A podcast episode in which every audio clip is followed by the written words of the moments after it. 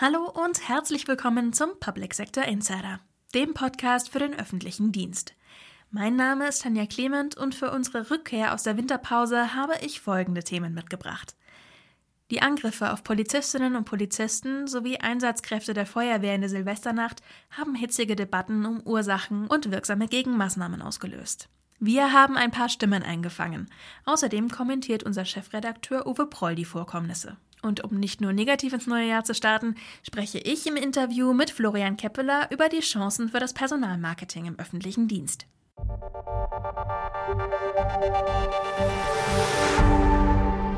Wenn in den Nachrichten von gewaltsamen Protesten und Ausschreitungen in Paris berichtet wird, dann löst das in der Regel keine großen gesellschaftlichen Debatten in Deutschland mehr aus. Es gehört fast schon zum gewohnten Bild.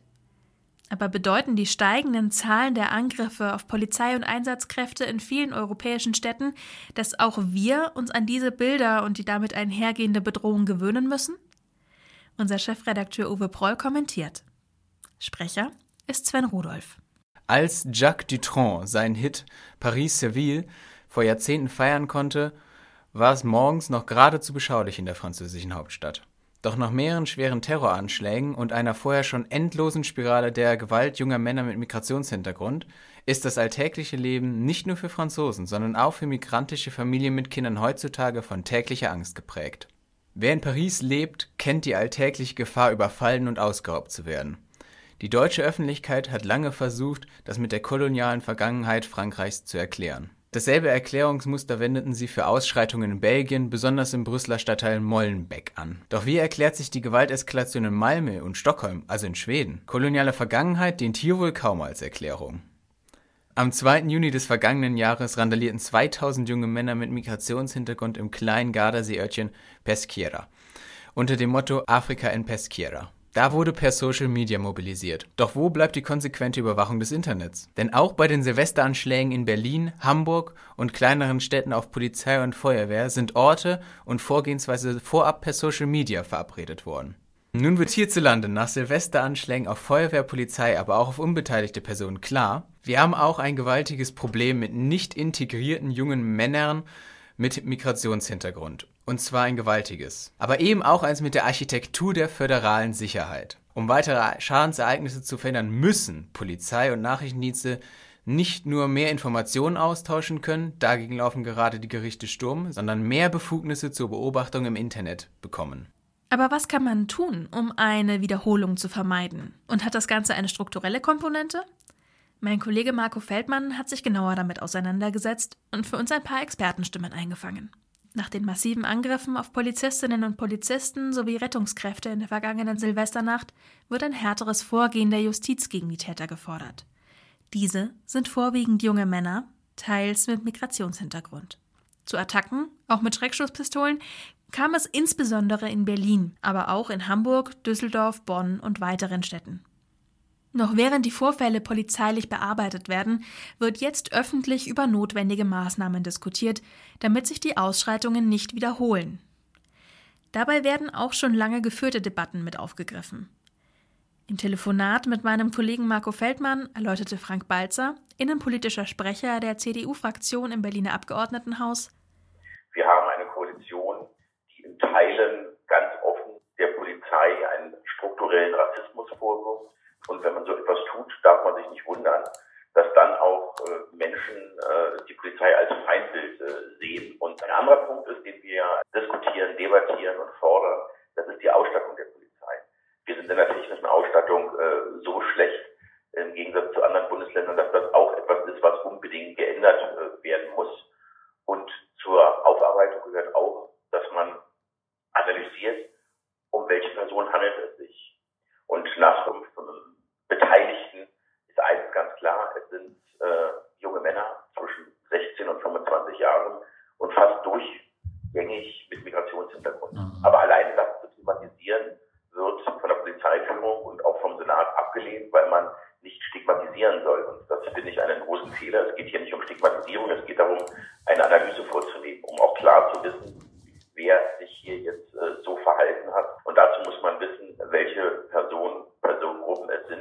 Bevor in der Berichterstattung, in den sozialen Medien und in Pressestatements also bestimmte Tätergruppen identifiziert werden, müssen erst die eigentliche Aufarbeitung und die angelaufenen Ermittlungsverfahren abgewartet werden.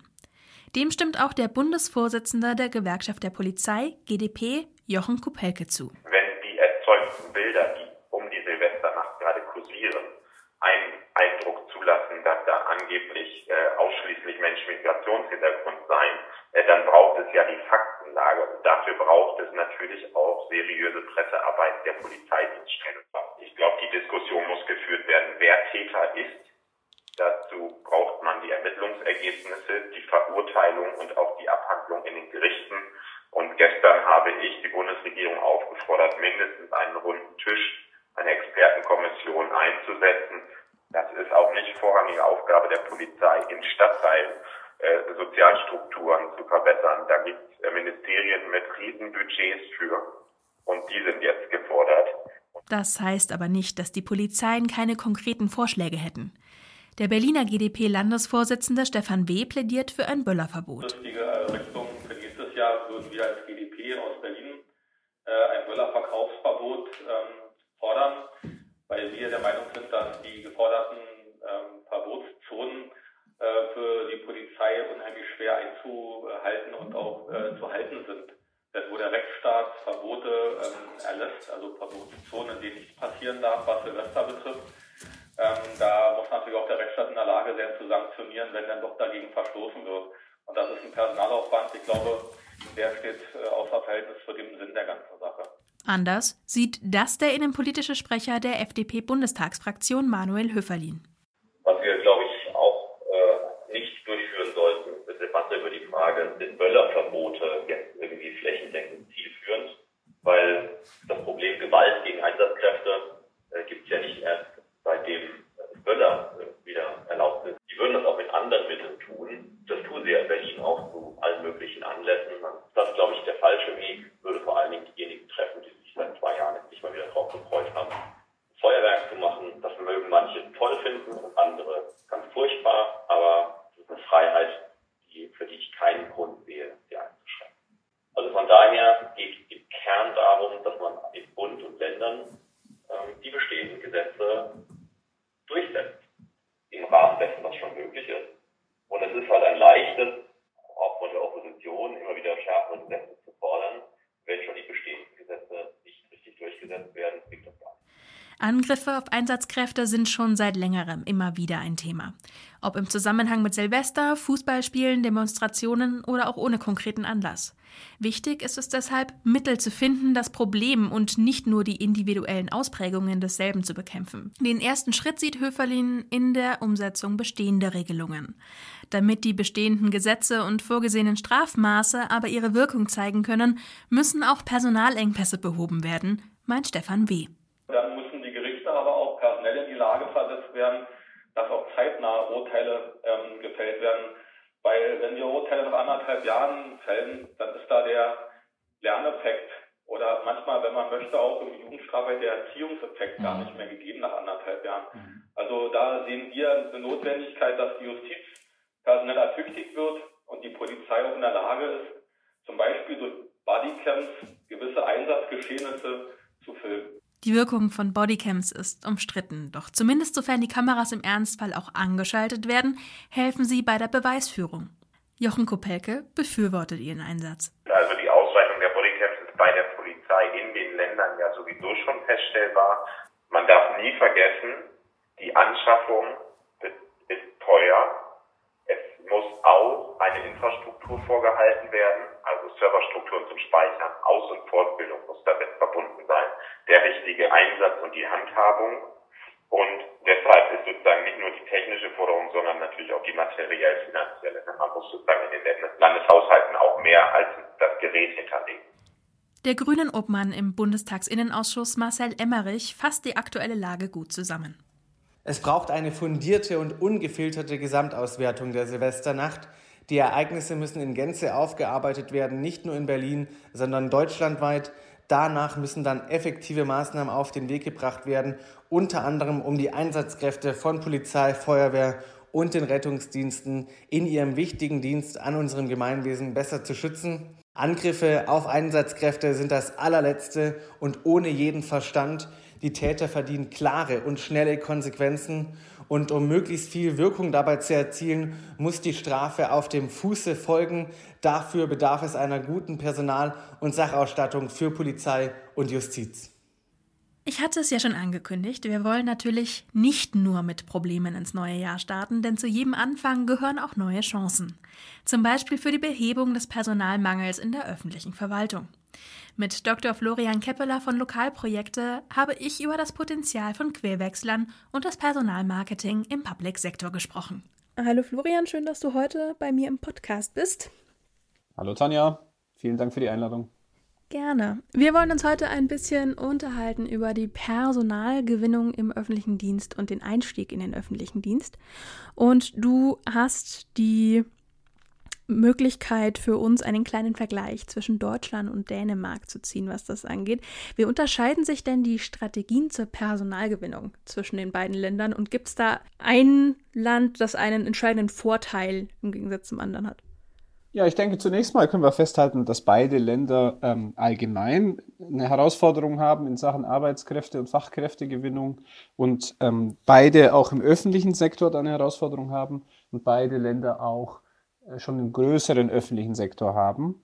Ähm, und das äh, ist jetzt eine große Herausforderung natürlich für diese großen Arbeitgeber. In Deutschland ist äh, der öffentliche Dienst der größte Arbeitgeber im Land, in Dänemark auch, dass die neue Fachkräfte und Arbeitskräfte gewinnen können. Der Hintergrund ist klar, wir haben einen demografischen Wandel und die Herausforderungen und die Arbeitsmärkte sind relativ leer in beiden Ländern. Was sich der Unterschied bei der Personalgewinnung, äh, was den Unterschied bei der Personalgewinnung angeht, da würde ich sagen, ähm, geht Dänemark das Thema, wie viele andere Themen im öffentlichen Sektor auch, ein bisschen mehr aus der Perspektive von Managerinnen und Managern an. Ähm, das heißt, ähm, man, man, man geht das Thema als, als, als Risiko an, dem man begegnen muss, ein bisschen proaktiver, ähm, als das in Deutschland manchmal der Fall ist, wo man häufig aus einer stark juristisch getriebenen Perspektive auf das Thema Personalgewinnung schaut und dementsprechend auch ein bisschen an der einen oder anderen Stelle ratlos erscheint, weil es nicht nur um, um rechtliche Rahmenbedingungen geht, die da vielleicht äh, angepasst werden müssen, sondern weil man auch sich auf einem Markt behaupten muss. Ne? Es geht um den Arbeitsmarkt und man muss Personen gewinnen und dazu gehören Themen wie Markenbildung, ne? Branding auf Englisch und auch Marketingfragen. Und da tun sich manche öffentliche Organisationen schwer, weil sie das auch in der Vergangenheit nicht gewohnt waren, sich über solche Fragestellungen Gedanken zu machen. Personen im öffentlichen Sektor mit einer Managementausbildung hingegen, wie das in Dänemark vorwiegend der Fall ist, also da sind die Menschen im öffentlichen Sektor überwiegend ähm, aus, von politikwissenschaftlichen Instituten und auch mit starkem Management-Hintergrund ausgebildet, wenn in Deutschland äh, die juristische Perspektive dominiert, äh, die gehen an solche Sachverhalte ähm, mit einer anderen Herangehensweise ran und können sich auch mit Märkten manchmal leichter zurechtfinden. Mhm. Ja, in Deutschland haben wir auch so ein paar Behörden, ähm, die sich mittlerweile im Employer Branding auf äh, Instagram und TikTok auch versuchen, aber das sind ja eher so die Exoten, sage ich mal, aktuell noch. Wenn wir bei verschiedenen Voraussetzungen sind, die helfen, um Personal zu gewinnen oder um generell mit der Arbeitsmarktsituation umzugehen. Wie schätzt du denn die Rolle von KI im öffentlichen Personalmanagement ein? Ja, KI kann ähm, da ein nützliches Werkzeug sein, darf aber auch nicht mit einem Allheilmittel verwechselt werden. Ähm, um KI vernünftig einzusetzen, braucht es eine entsprechende Kompetenz äh, im öffentlichen Sektor, die nicht einfach äh, zu bekommen ist. Und dabei geht es nicht zwingend nur um IT-Kompetenzen oder das Verständnis für digitale Werkzeuge, sondern auch um ein Verständnis für den Umgang mit Daten und Statistiken und es ist nicht unbedingt in dem Umfang Gegenstand der Ausbildung für den öffentlichen Dienst in Deutschland, äh, wie es die Anforderung sein sollte mit Blick auf die Herausforderungen und diese neuen Werkzeuge und wie es vielleicht auch in Dänemark der Fall ist. Ähm, und das äh, stellt eine kleine Herausforderung in der konkreten Anwendung dar, aber grundsätzlich können diese Werkzeuge natürlich helfen, äh, zum Beispiel ähm, soziale Netzwerke wie Xing oder LinkedIn zu durchsuchen, um gezielt auf der Basis vielleicht Fachkräfte anzusprechen, Arbeitskräfte zu gewinnen, als Ergänzung zu diesem äh, Prinzip äh, Stellen ausschreiben und dann hoffen, dass sich jemand äh, bewirbt. Das ist natürlich richtig und wichtig, gerade auch mit dem gleichen Zugang zum öffentlichen Amt. Da ist grundgesetzliche Voraussetzung. Gleichzeitig können sich viele junge Menschen heutzutage den Arbeitgeber aussuchen und da dreht sich dann die Arbeitsmarktsituation so ein bisschen um, dass sich äh, sprichwörtlich der Arbeitgeber, also die öffentliche Hand zum Beispiel beim Arbeitnehmer, also bei den jungen Menschen oder bei den Nachwuchskräften bewirbt. Mhm. Ähm, Gerade weil wir ja doch größere Lücken im Personal im öffentlichen Dienst haben, können wir ja jetzt nicht darauf warten, dass äh, alle neu als Einsteiger, als Auszubildende und als Studenten dazukommen, sondern wir müssen auch immer, oder der öffentliche Dienst muss auch immer das Potenzial von sogenannten Querwechslern, also von Quereinsteigern quasi, äh, mitdenken. Für wen lohnt sich denn ein Querwechsel in die Verwaltung und warum, für wen könnte das attraktiv sein, dahin zu wechseln? Mhm. Also ich glaube, zum, zum ersten lohnt sich das natürlich sehr stark für die Verwaltung, aber das hast du in deiner Frage ja schon äh, mit abgebildet. Ne? Für die äh, Kandidatinnen und Kandidaten äh, kann ein Wechsel in die öffentliche Verwaltung äh, sehr attraktiv sein, wenn man zum Beispiel so ein bisschen das Gefühl hat, die Tätigkeit in der Privatwirtschaft lässt so ein bisschen die Sinnhaftigkeit ähm, vermissen oder vielleicht die Tätigkeit bei einer Non-Profit-Organisation oder ein zivilgesellschaftliches Engagement lässt so ein bisschen die Verbindlichkeit oder auch die Sicherheit vermissen. Ähm, das sind häufige Beweggründe, denen man begegnet, warum die Leute sagen, jetzt probiere ich es mal im öffentlichen Sektor aus. Ja? Und der öffentliche Sektor kann da auch sehr stark von profitieren, weil da kommen Menschen, ähm, die vielleicht nicht die klassische Verwaltungsausbildung haben, und gerade deswegen aber neue Perspektiven auf Projekte, Prozesse und Arbeitsweisen, Arbeitskultur mitbringen, ähm, die den öffentlichen Sektor stark bereichern können. Mhm. Gerade wenn man eben nicht aus diesem öffentlichen Verwaltungs-Mindset und Arbeitsalltag kommt, was sind denn dann für die Herausforderungen, die auf diese Querwechsler warten? Die kommen ja aus ganz anderen Sektoren. Naja, die erste Herausforderung, denke ich, ist vielleicht erstmal reinzukommen oder von spannenden Stellen äh, Wind zu bekommen. Die, in meiner Erfahrung ähm, oder auch nach Rückmeldungen aus der Praxis gibt es häufig die Situation, dass diese Personen, die dafür potenziell geeignet werden und Interesse hätten, dann sagen, ach nee, äh, schon so eine Stellenanzeige von einem öffentlichen Arbeitgeber, die schreckt mich eher ab, als dass sie mich anzieht.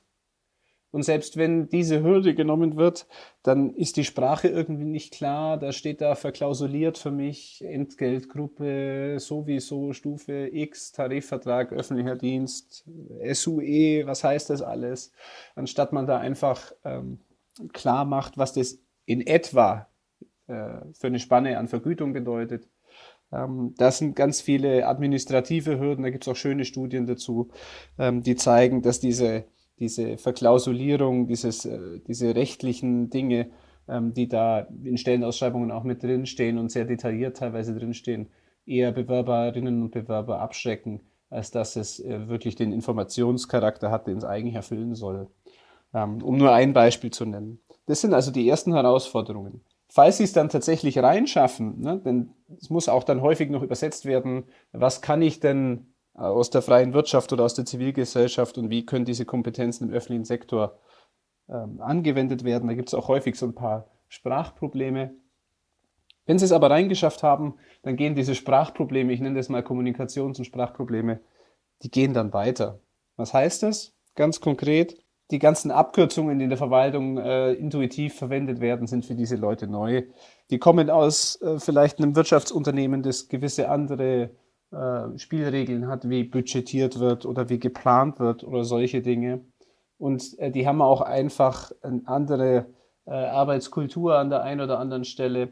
Und diese Reibungen, die da in dem Zuge entstehen, ich glaube, die sind ganz nützlich für beide Seiten, aber das muss häufig moderiert werden, ähm, damit die Leute aufgrund von Missverständnissen ähm, dann am ersten Tag äh, nicht sagen, ach nee, mit der Person will ich nicht mehr zusammenarbeiten, das ist mir einfach zu anstrengend. Mhm. Ja, gerade beim ersten Part waren wir ja dann wieder so ein bisschen beim Employer Branding eigentlich. Also, dass man sich eben schon darauf einlassen muss, wen man auch auf eine Bewerbung alles haben möchte und dann natürlich das Onboarding etc. darauf anpassen muss. Ähm, Du bist ja heute unter anderem auch hier, äh, weil du Teil von Lokalprojekte bist. Kannst du ganz kurz zusammenfassen, was das ist und was das Ganze jetzt mit unserem Querwechsler- und Einstiegsthema zu tun hat? Sehr gerne. Also, wir sind aus dem Hackathon Update Deutschland entstanden und sind mittlerweile eine gemeinnützige GmbH, ähm, die konkret Kommunen, im äh, fokussiert Kommunen unterstützt, ähm, Querwechslerinnen und Querwechsler aus Wirtschaft und Zivilgesellschaft entweder auf Projektbasis in Kommunen zu bringen. Das heißt, die arbeiten dann zum Beispiel an einem sechsmonatigen Projekt, wo die Kommune vielleicht gezielt auch mal neue Kompetenzen, andere Kompetenzen reinholen will und können dann so arbeiten in der Kommune und mit kommunalen ähm, Mitarbeiterinnen und Mitarbeitern auch kennenlernen. Und das ist aber bewusst für beide Seiten auf einen Projektzeitraum beschränkt, und dann hat man ähm, die Sicherheit äh, und die Klarheit zu sagen, wir probieren das jetzt aus. Und dann kann das entweder in die Personalgewinnung münden, das heißt, die Person bleibt dann da und wird vielleicht auf einer anderen Stelle oder in der Verlängerung des Projekts übernommen von der Kommune. Oder beide Seiten haben idealerweise ein Projekt erfolgreich zu Ende geführt und eine ganze Menge gelernt.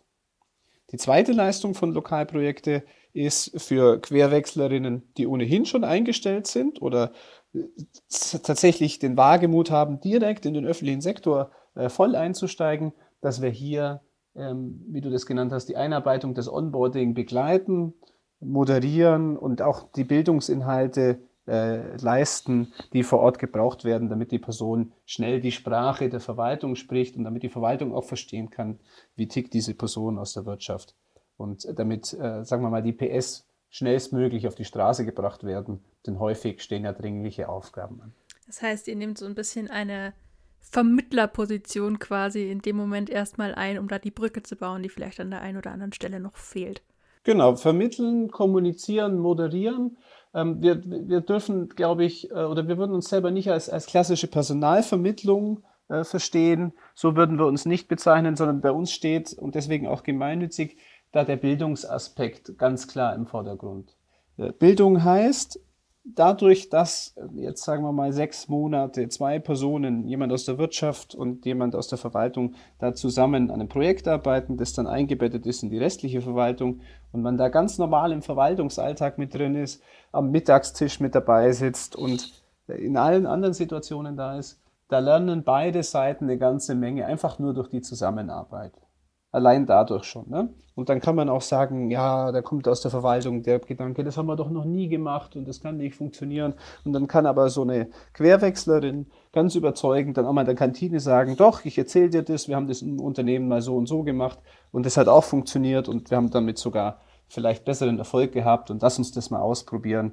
Und das sind die Dinge, die im Alltag wirklich nachhaltig auch Änderungen herbeiführen können aus unserer Sicht. Ne? Das ist das, das Bilden durch dieses äh, Querwechseln. Und dann gibt's von uns eben die Inhalte, äh, die vielleicht nötig sind, ähm, je nach Projekt, vielleicht Projektmanagementkompetenzen, die wir ausbilden für beide Seiten, für die Personen aus der Verwaltung und die Personen, die querwechseln, die Kommunikationsinhalte, auch den, das Einführen und das Verstehen in, wie funktioniert Kommunalverwaltung oder wie funktioniert öffentliche Verwaltung in Deutschland.